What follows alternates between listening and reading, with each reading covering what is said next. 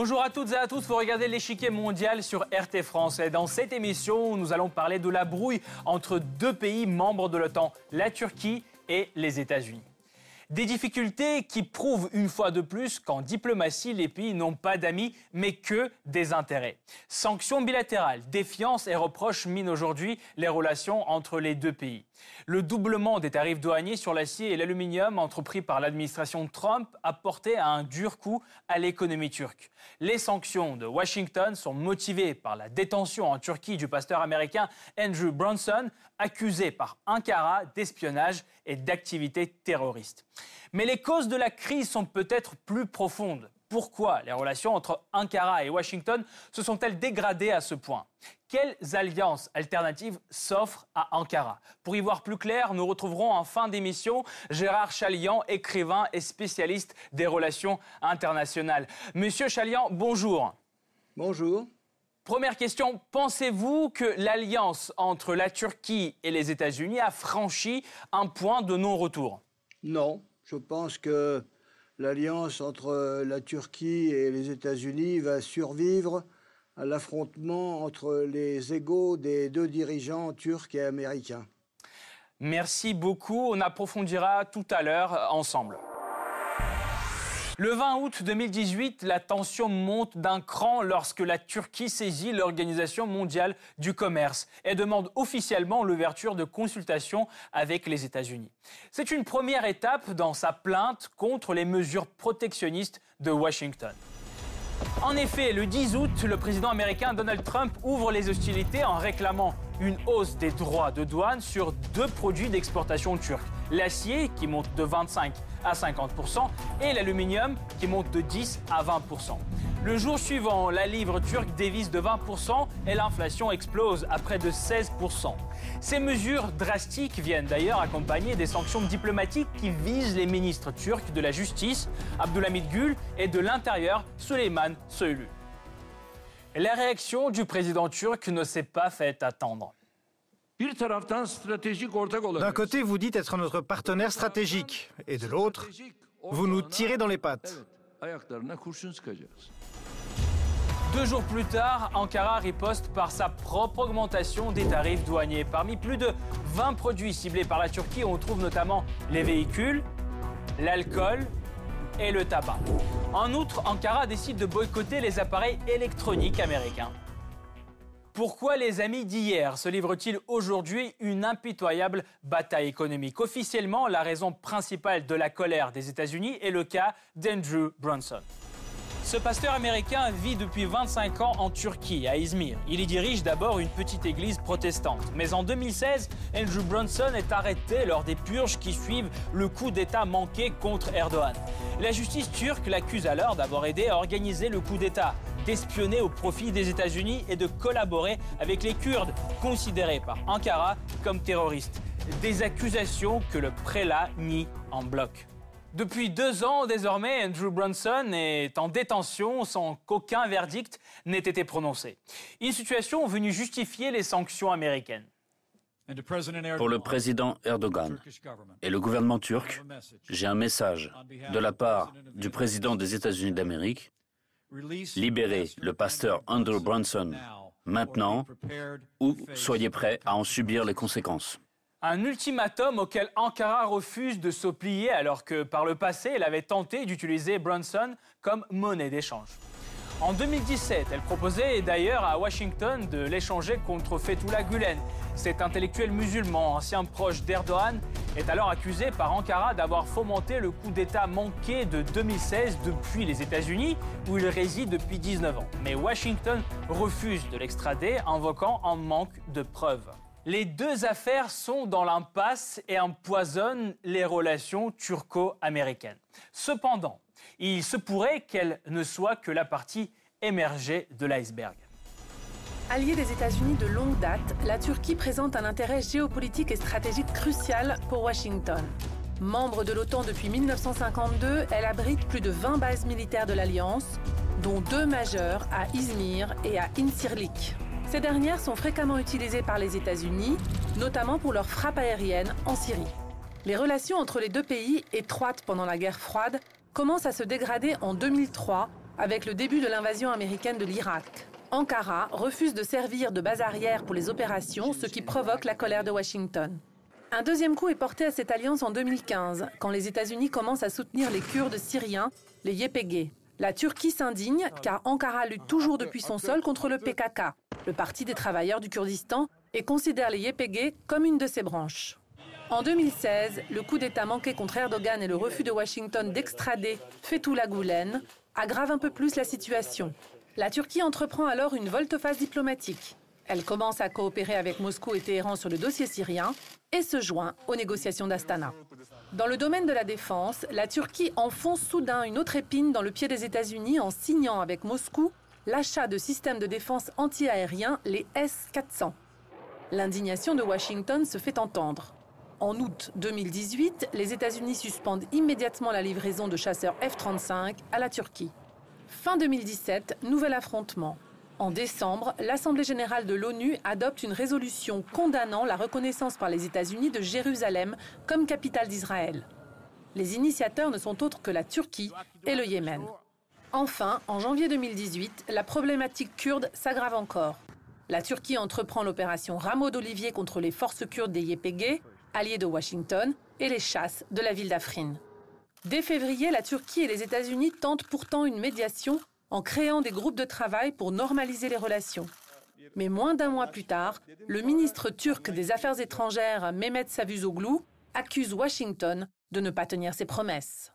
La Turquie essaye depuis de se trouver d'autres alliés. Dans ce contexte, l'achat du matériel russe, les S-400, annonçait la couleur.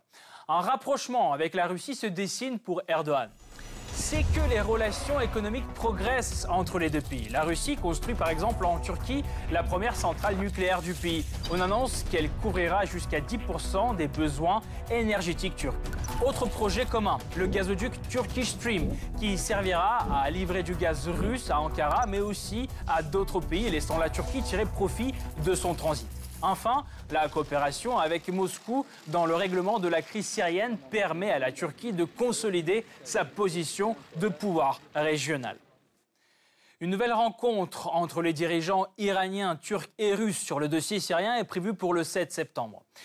Ce format trilatéral pourrait former un nouvel axe d'influence au Moyen-Orient. Cependant, plusieurs dossiers pourraient complexifier ce rapprochement.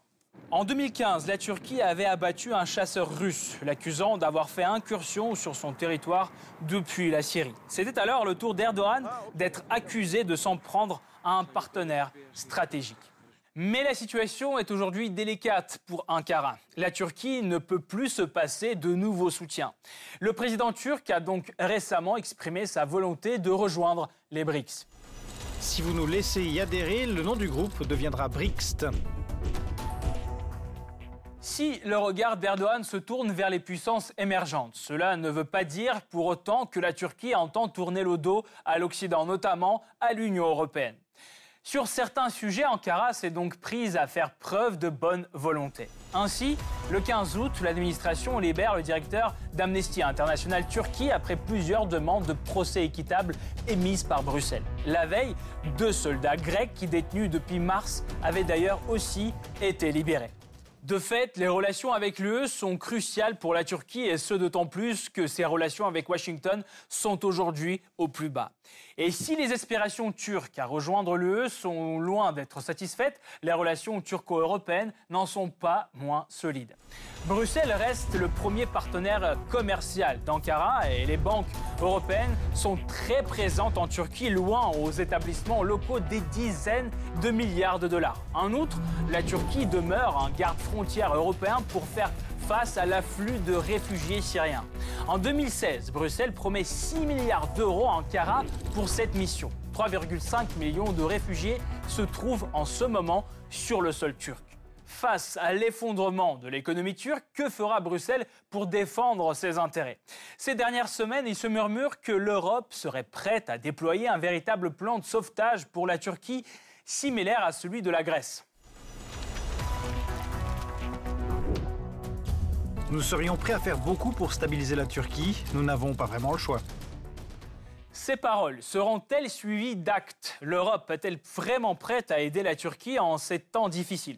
Jusqu'où ira Donald Trump dans sa croisade anti-Erdogan? Pour répondre à ces questions, nous rejoignons Gérard Chalian, écrivain et spécialiste des relations internationales. Monsieur Chalian, pensez-vous que la stratégie de pression économique américaine forcera Erdogan à suivre la politique de Washington? Dans un affrontement entre un fort et un faible, il est très difficile de dire que le faible peut résister si la pression est suffisamment prolongée.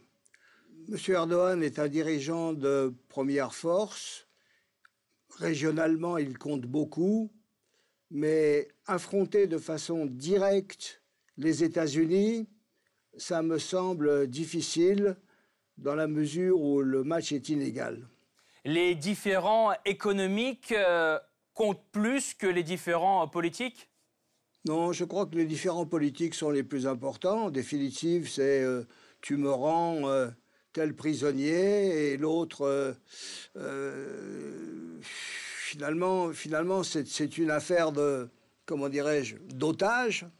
C'est un, une torsion de bras d'ordre politique qui se traduit par des rétorsions économiques, parce que la rétorsion économique est aujourd'hui un moyen, en définitive, de conflit plus économique que la guerre.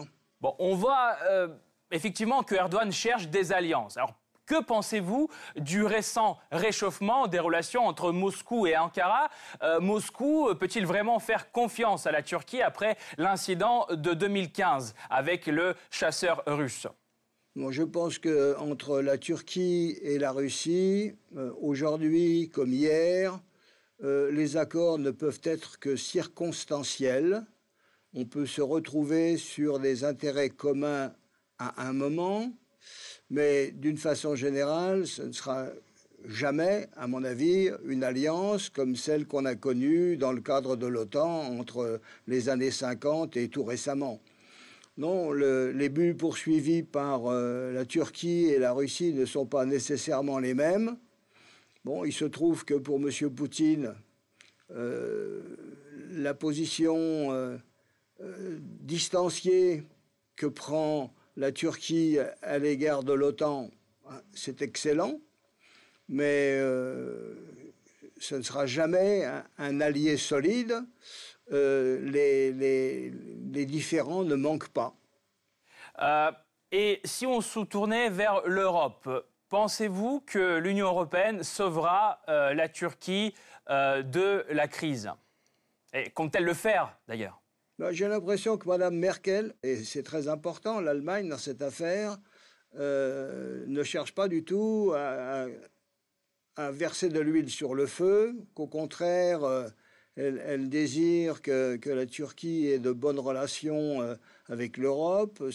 Peut-être le fait qu'elle a une importante euh, diaspora turque joue dans sa façon d'envisager le problème. Mais enfin, je crois qu'elle est aussi très consciente de l'importance géopolitique de la Turquie, qu'elle est très consciente euh, du fait que bon, il y a 3 millions environ de réfugiés syriens sur lequel il y a eu une entente entre l'Union européenne et euh, la Turquie et que cette entente a été essentiellement euh, initiée, signée en fin de compte euh, grâce à Madame Merkel. Donc je crois que l'Allemagne, l'Allemagne a une attitude beaucoup plus nuancée que celle euh, des États-Unis.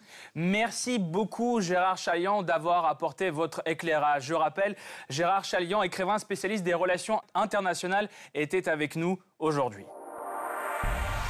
Cette partie-là n'est pas encore terminée. La semaine prochaine, une nouvelle partie vous attend avec d'autres pions sur l'échiquier mondial. À bientôt sur RT France.